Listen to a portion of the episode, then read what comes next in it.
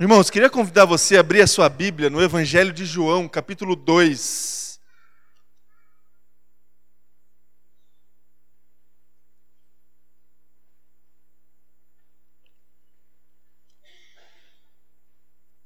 João 2,12.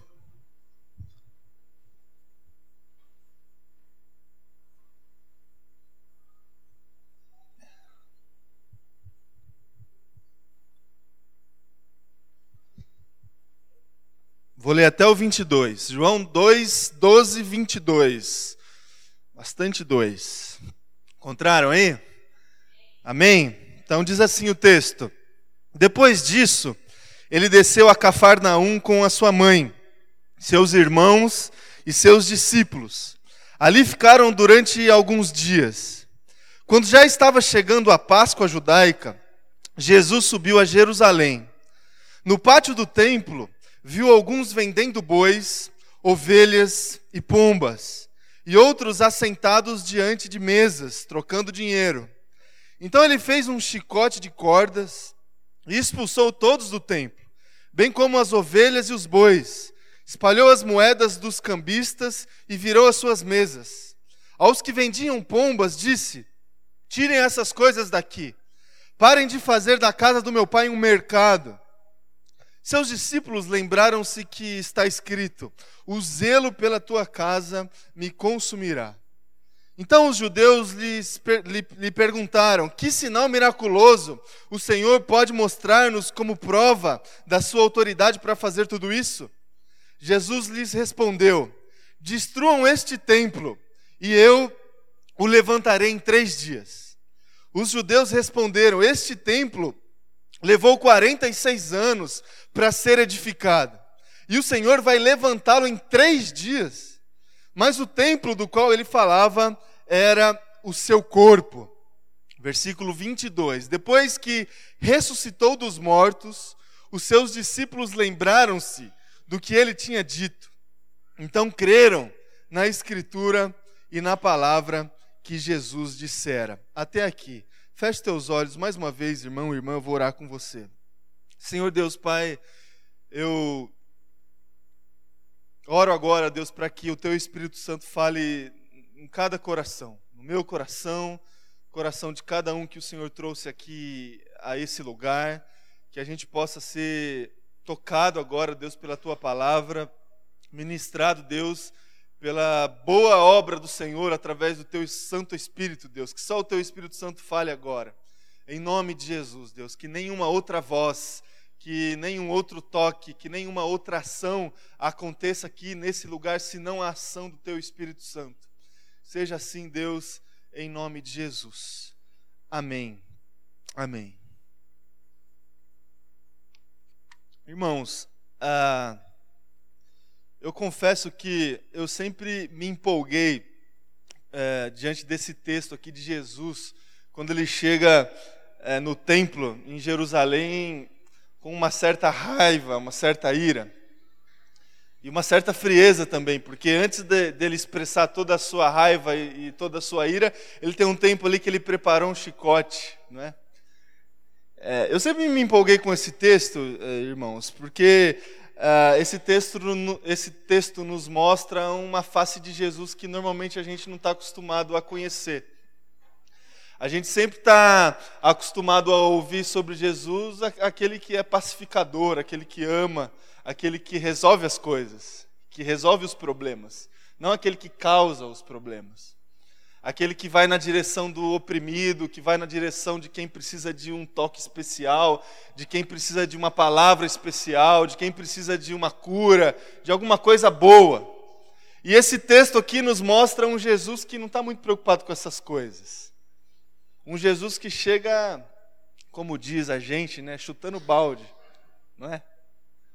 Um Jesus que não está muito ligado para o politicamente correto que foi consumido por uma certa revolta no coração e expressou isso. Expressou isso. E eu sempre é, me empolguei com esse texto porque Jesus ele expressa a sua revolta para o na direção daquilo que a gente consegue identificar hoje como um lado negativo da religião. Jesus chega é, no templo e ele percebe que algumas práticas ali no templo, fora do templo, mas na, no cenário religioso, estavam acontecendo de uma forma totalmente deturpada daquilo que era a vontade dele. O lado negativo da religião.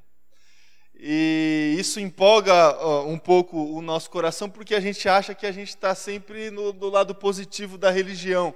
E a gente olha para fora dos nossos ambientes e a gente percebe que muita gente é, se apropria também desse lado negativo da religião, e a gente se empolga com esse texto e quase que deseja que Jesus faça o mesmo hoje, não é? Sei se você teve esse tipo de desejo de Jesus chegar em alguns lugares aí com esse mesmo sentimento. Já pensou? Nos lugares onde a religião é explorada e a religião é vendida. E o lado é, negro, digamos assim, negativo da religião, é, justamente traz essa ideia de troca. De estabelecer uma condição para o homem se relacionar com Deus. Na verdade, é isso que a religião faz. Existe o Deus, a divindade, seja ela qual for, existem os homens, nós, e para que os homens se relacionem com esse Deus, a religião aparece como sendo o caminho, e seja ela qual for. E a religião estabelece a condição necessária para o homem conseguir se comunicar com a divindade. E o lado negativo da religião cristã também faz isso. Estabelece condições para que o homem se relacione com Deus. É isso que a religião faz. E essas condições são condições diversas. Estabelece cerimoniais especiais e isso condiciona a relação do homem com Deus. Ou seja, Deus só é acessível diante da participação de momentos especiais. Um culto, por exemplo, como esse. Deus só está aqui. E você só consegue é, se comunicar com esse Deus a partir de um momento especial como esse. A religião faz isso. E diante disso, o peso que a religião coloca nas costas dos cristãos que absorvem esse lado da religião é o seguinte: você tem que vir aqui toda semana. Porque se você não vier aqui toda semana, você não vai ter condições de se relacionar com Deus. Porque Deus só é acessível a partir de cerimoniais. A religião faz isso. Uma outra condição que a religião coloca é a partir, a religião coloca entre homem e Deus pessoas especiais. Pessoas especiais. Deus, ele é acessível a partir de cerimoniais, mas ah, dentro desses cerimoniais há pessoas especiais que se comunicam diretamente com Deus e que trazem a mensagem de Deus para as pessoas. Mais ou menos o que a gente está fazendo aqui. Deus só fala através do momento da mensagem. Quando o anjo da igreja, o pastor da igreja, está transmitindo a mensagem para a igreja. E Deus só fala dessa forma. Por isso que você tem que vir à igreja. Pessoas especiais.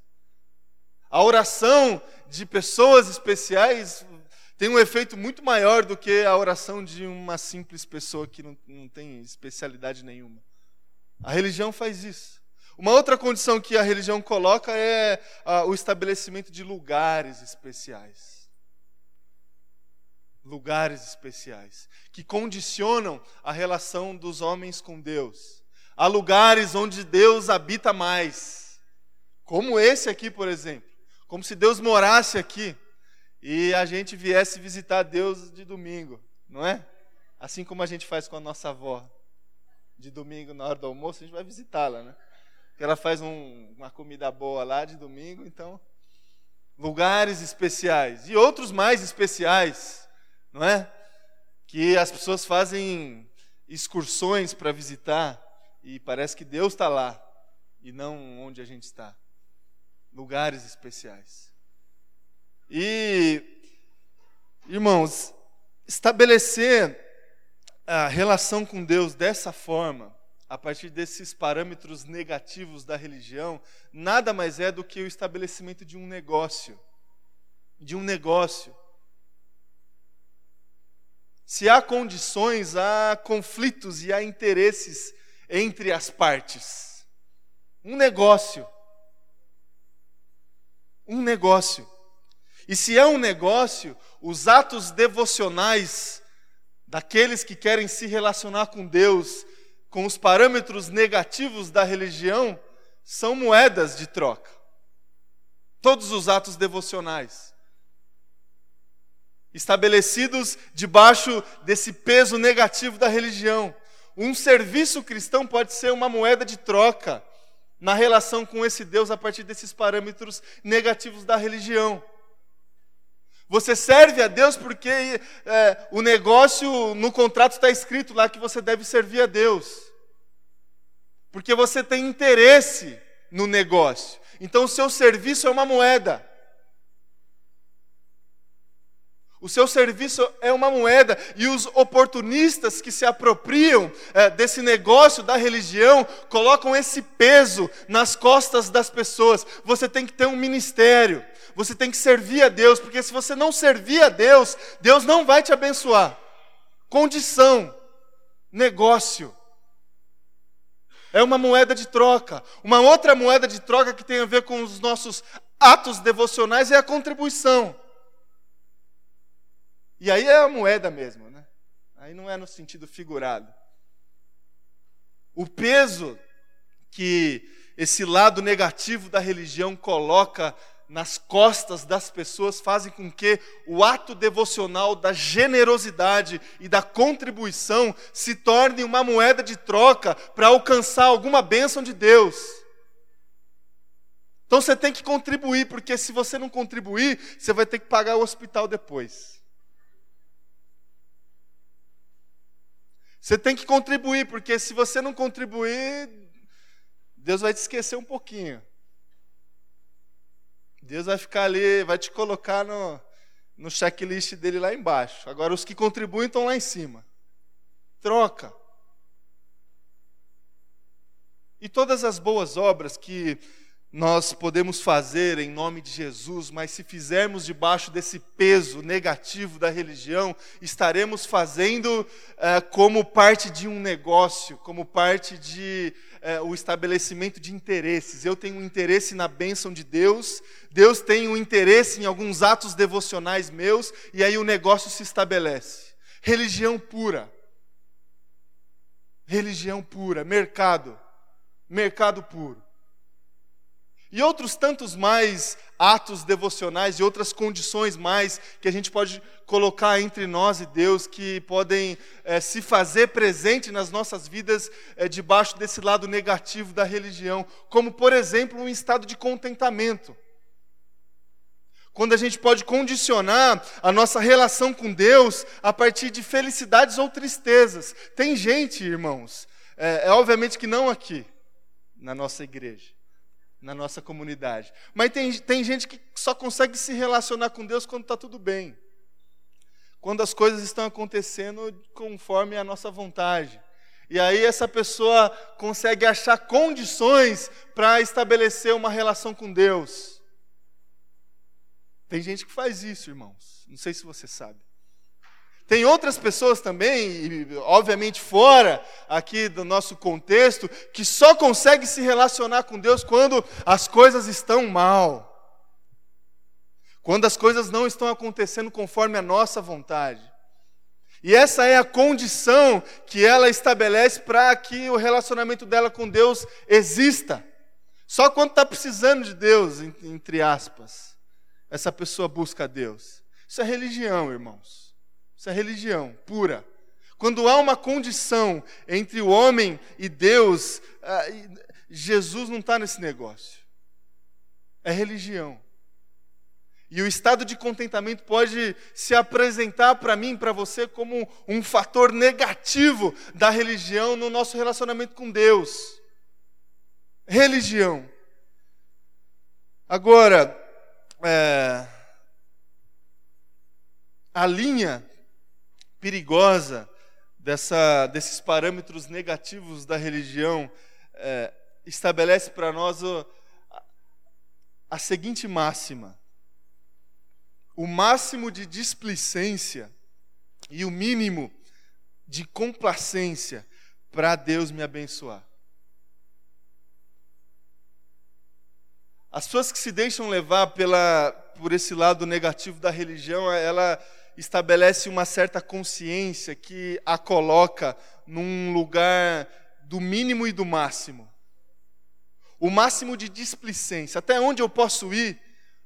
Até onde eu posso ir é, contra os desígnios e a vontade de Deus, mas que Deus continua ainda olhando para mim? E qual que é o mínimo o mínimo que eu tenho que fazer para que Deus continue olhando para mim. Qual que é? É eu vim para a igreja uma vez por mês? É isso? É o mínimo de complacência? É isso? Então eu vou vir na igreja uma vez por mês. É eu me envolver com um ministério na igreja? É esse o mínimo de complacência que eu preciso de ter para que Deus me abençoe? Então eu vou me envolver com um ministério, com um ministério. Dois não, um é o mínimo. A consciência que é influenciada por esse lado negativo da religião estabelece é, essa linha. O máximo de displicência e o mínimo de complacência para que a minha consciência se satisfaça com a bênção de Deus, ou a pseudo-bênção de Deus. É negócio, então o negócio tem que ter. É, a gente precisa lucrar, não é? A gente precisa lucrar. O custo-benefício precisa ser bom. Então a relação é essa, de mínimo e de máximo. Agora, irmãos, eh, eu disse para vocês no início que eu me empolgava bastante com esse texto, porque Jesus chega eh, revoltado com o lado negativo da religião num templo físico, né? com as pessoas que, de uma forma explícita, eh, se aproveitavam da religião como nesse lado mercantil, digamos assim. Agora, eu começo a me afastar um pouco desse texto e a minha empolgação começa a diminuir um pouco desse texto quando eu percebo no meio desse texto que a, a ideia de Jesus a, a respeito do templo ela era um pouco diferenciada. Era um pouco diferenciada. Normalmente os textos é, de Jesus eles trazem consigo uma mensagem, uma mensagem mais profunda mais no coração, mais sub subjetiva, e por isso que ele falava por parábolas, porque a mensagem entrava no coração das pessoas. Ele não era muito claro. Jesus chegou é, na porta de um templo físico e chegou chicoteando todo mundo, virando a mesa e expressando toda a sua ira e toda a, a, a toda a sua revolta contra aquela cena. Mas no meio do texto ele redefine o conceito de templo. Os discípulos de Jesus chegam para Jesus e dizem o seguinte: ó, que, que, que, o Senhor fará, Jesus? Qual que é o milagre que o Senhor vai fazer que vai te dar autoridade para você fazer o que você está fazendo aqui? E aí Jesus responde o seguinte: destruam esse templo e eu construirei em três dias. No meio dos textos de Jesus, Jesus tem, vira o, negócio, né? E, e, é, Jesus virou aqui a temática da, do diálogo.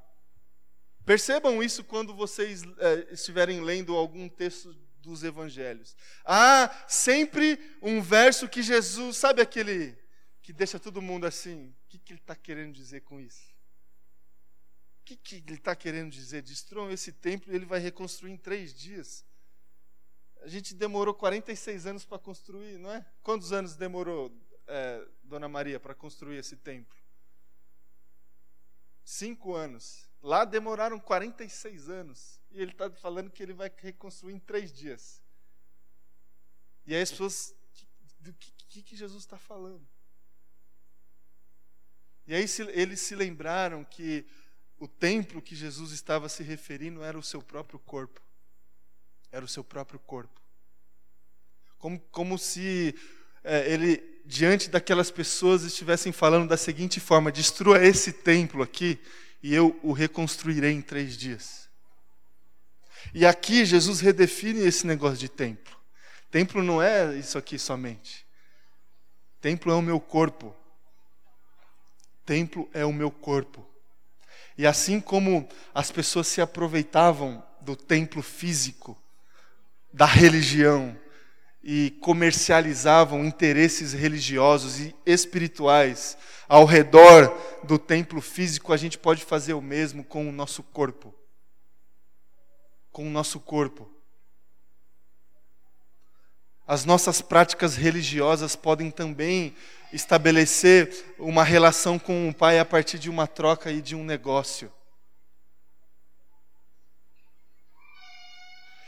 E aí eu me a minha empolgação com esse texto vai lá embaixo, porque assim como Jesus fez aqui em João capítulo 2, versículo 12, ele ficou preparando o chicote e expressou a sua ira virando a mesa, eu fico imaginando que Jesus pode fazer o mesmo comigo.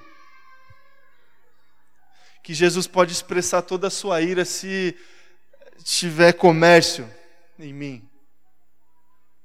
Se tiver mesa em volta vendendo coisa. Se eu estiver fazendo barganha para que eu estabeleça um relacionamento com Deus e alcance a bênção do Senhor. E isso é muito sério, irmão e irmã. É muito sério, porque Jesus ele é o caminho e o único caminho para a gente conseguir estabelecer a relação com Deus. Ele é o único caminho. Inclusive, na morte de Jesus, todo o véu foi rasgado e não há separação nenhuma entre homem e Deus. Só que o homem insiste, insiste em colocar condições entre ele próprio e, e, o próprio Deus, porque é mais fácil, é muito mais fácil. A minha consciência se satisfaz facilmente quando eu coloco uma condição. Quando a condição de satisfação de Deus está apenas na vinda de um cerimonial religioso. Isso é muito fácil. Eu venho no culto, fico aqui uma hora e meia, uma hora e quarenta, e a minha consciência espiritual está satisfeita. É mais fácil. É muito mais fácil eu me satisfazer espiritualmente a partir de uma contribuição. Eu dou meu dízimo todo mês e isso satisfaz o coração de Deus e a minha consciência. Isso é muito mais fácil. O caminho da religião sempre é mais fácil.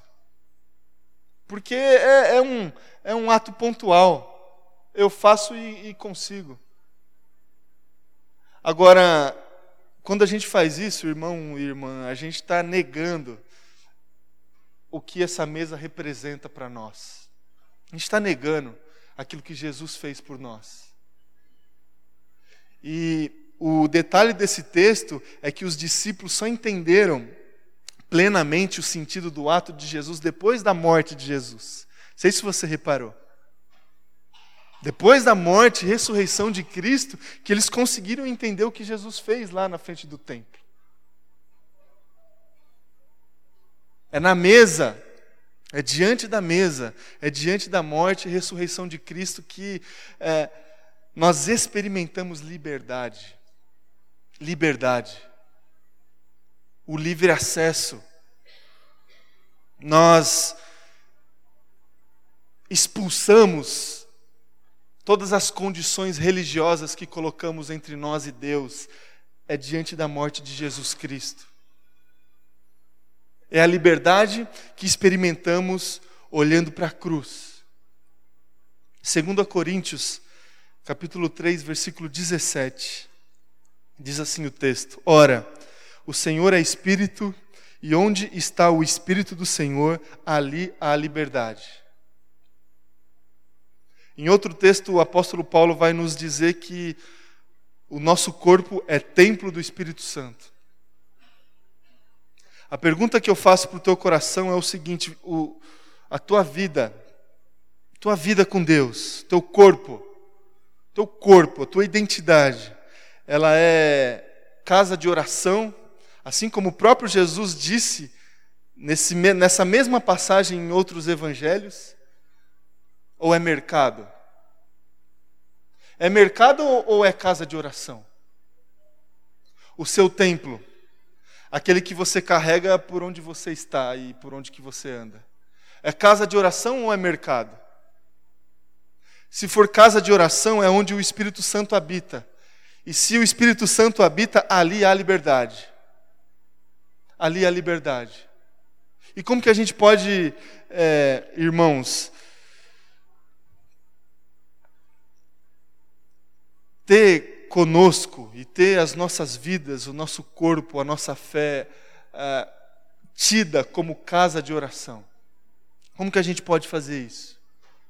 Como que a gente pode é, experimentar essa liberdade que é característica da habitação do Espírito Santo em nós? Como é que a gente pode, pode fazer isso? Como é que a gente percebe que a nossa vida é casa de oração e não um mercado? Que nós não estamos é, sujeitos e, e sendo influenciados por esses parâmetros negativos da religião? Como é que a gente sabe, como é que a gente sabe que não há condição e não há nada entre nós e o nosso Deus? Como é que a gente sabe é, que a gente está experimentando de fato essa liberdade do Espírito? Como é que a gente sabe? Vou trazer para você e para o teu coração, antes da gente participar dessa mesa, alguns indícios para a gente refletir um pouco. A gente sabe é, que o nosso, a nossa vida é casa de oração porque é, as nossas relações são estabelecidas também em liberdade. Todas elas sem troca, sem chantagem, não tem empecilhos, não tem condicionais.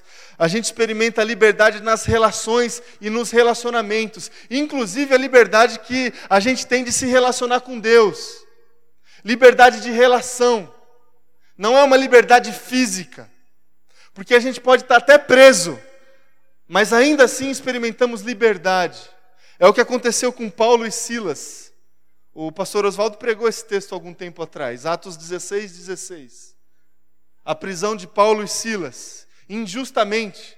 Eles chegaram numa cidade, a presença religiosa e a presença é, exatamente com esses parâmetros negativos da religião se apropriou ou tentou se apropriar de Paulo e Silas. Havia ali na, na cidade uma pessoa que fazia adivinhações, trabalhava com a religião.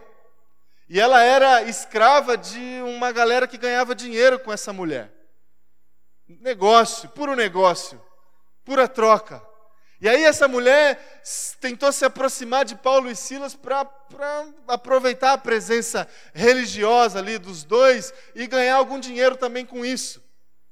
E aí a mulher começou a andar pela cidade fazendo propaganda, digamos assim, do ministério do Paulo e do Silas. Olha, esses homens aqui, eles falam coisas da parte do Senhor e tudo mais, como que sendo um arauto negativo da presença ali dos missionários na cidade. E aí Paulo e Silas percebendo ah, o oportunismo, o oportunismo, porque até então poderia até ser uma boa.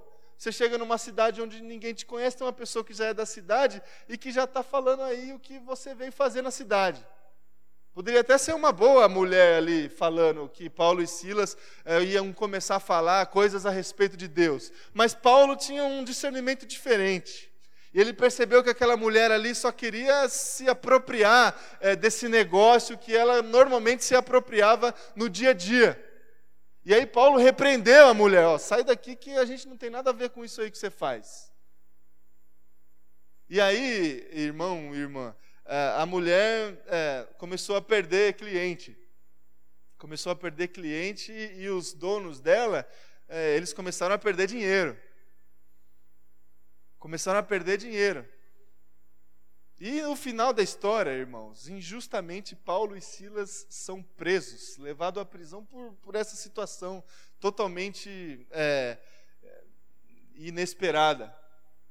Presos, foram chicoteados, foram açoitados dentro de uma prisão. O que, que, eles, que, que eles fizeram dentro da prisão?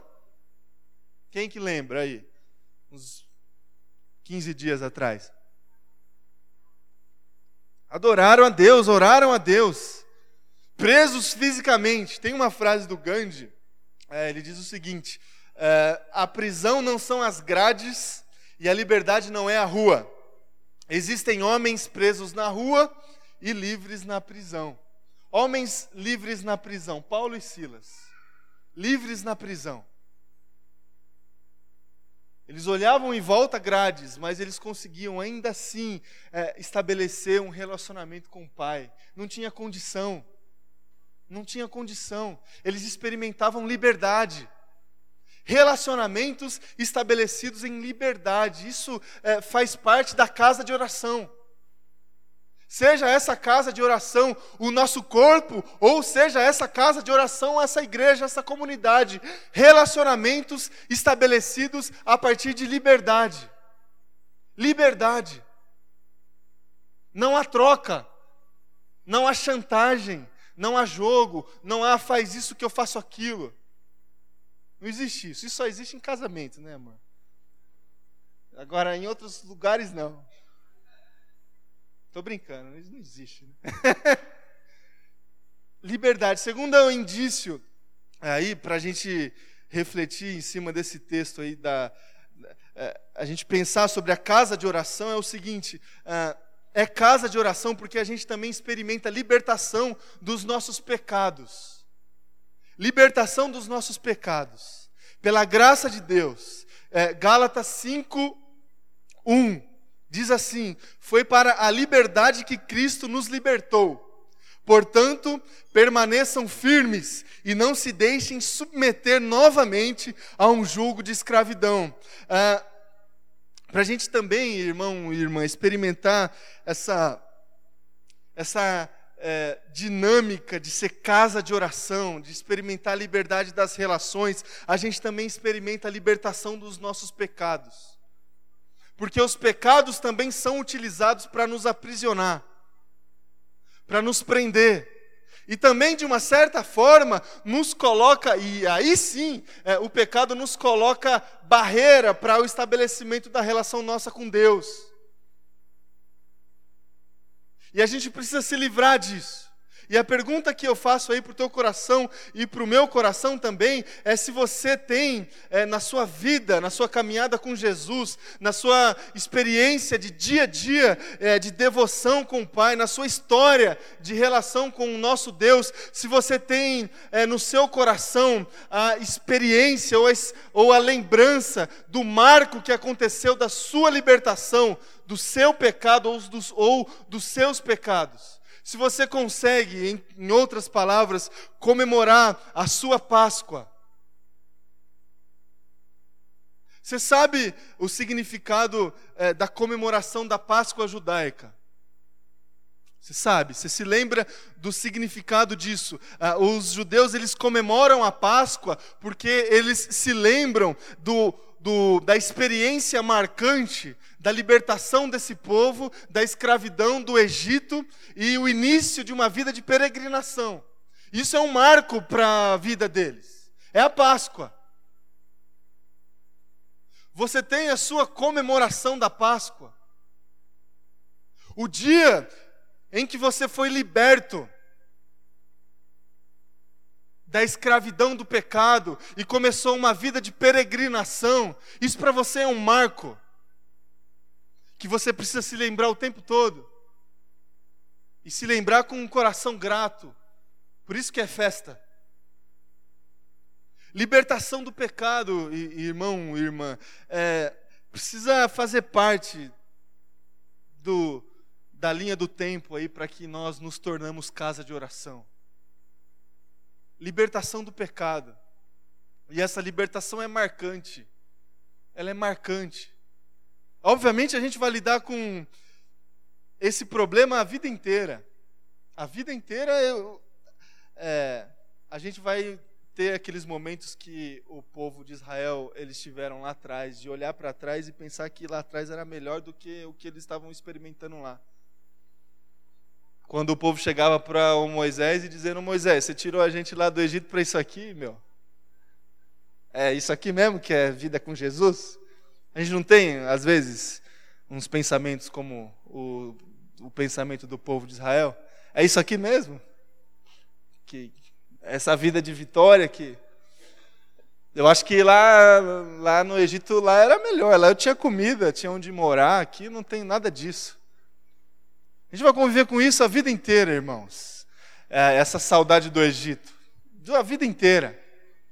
Agora, houve um dia em que a gente saiu do Egito. A gente saiu de lá.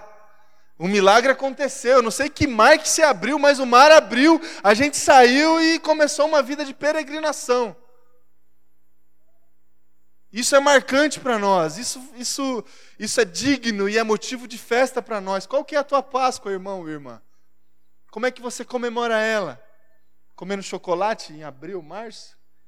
Ou toda semana você precisa se lembrar? Libertação do pecado. Em terceiro e último lugar, a gente também experimenta a libertação dessas, dessas desses resquícios de práticas religiosas que também tentam a todo tempo nos prender. A gente precisa se policiar, irmãos, o tempo todo em relação a, a, a esse lado negativo da religião. E às vezes eu fico pensando o porquê disso, né? Porque a gente é, é paradoxal, né? É, essa discussão, porque a gente está é, nós estamos dentro de um ambiente estritamente religioso. Agora, a gente, algum, alguma coisa aconteceu na história que o, o significado da religião foi deturpado. Religião é a gente se religar a Deus, se religar a Deus através de Jesus Cristo. Agora o homem bagunçou tudo esse negócio, colocou um monte de coisa, um monte de. É, é, burocratizou o processo burocratizou o processo, a gente precisa se policiar o tempo todo, porque dentro de uma comunidade religiosa a gente está cheio de burocracia, cheio de, de, de consequências desses resquícios religiosos. E por vezes nós somos tentados a achar que pessoas são mais espirituais que as outras. E por vezes nós somos tentados a achar que Deus está em determinados lugares. E por vezes nós somos tentados a achar que a gente só estabelece relacionamento com Deus num dia especial, no domingo. Irmãos, a gente precisa se libertar disso. Deus está em todos os lugares, Ele fala a todas as pessoas. Ele quer estabelecer um relacionamento com você em todo lugar, em todo tempo, amanhã, segunda-feira, inclusive. Segunda-feira. Quando você acordar para ir trabalhar. Difícil, né, Mardão? Inclusive na segunda, na terça, em todos os dias. A gente precisa, irmãos e irmãs, se policiar o tempo todo para é, ficar tirando esses, esses pingos religiosos de nós que caem o tempo todo. O Rubem Alves tem uma frase é, que é a seguinte: pessoas religiosas fazem longas e é, penosas viagens para visitar lugares santos. Não há lugares santos. Dizer que um lugar é santo é dizer que há lugares em que Deus não está presente. Como se ele estivesse é, nos abandonado.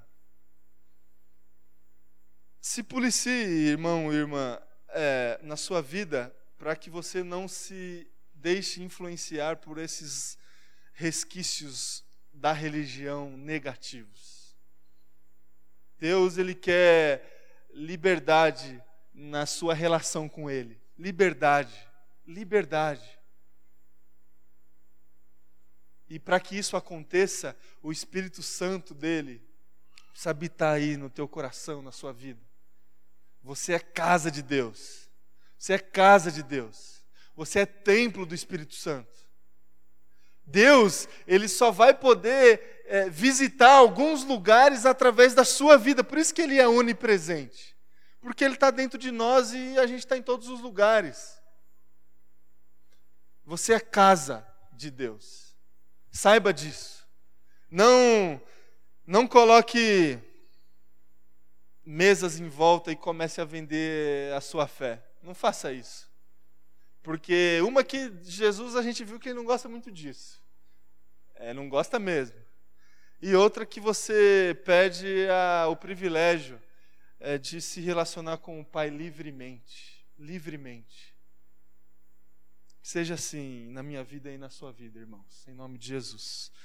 Amém.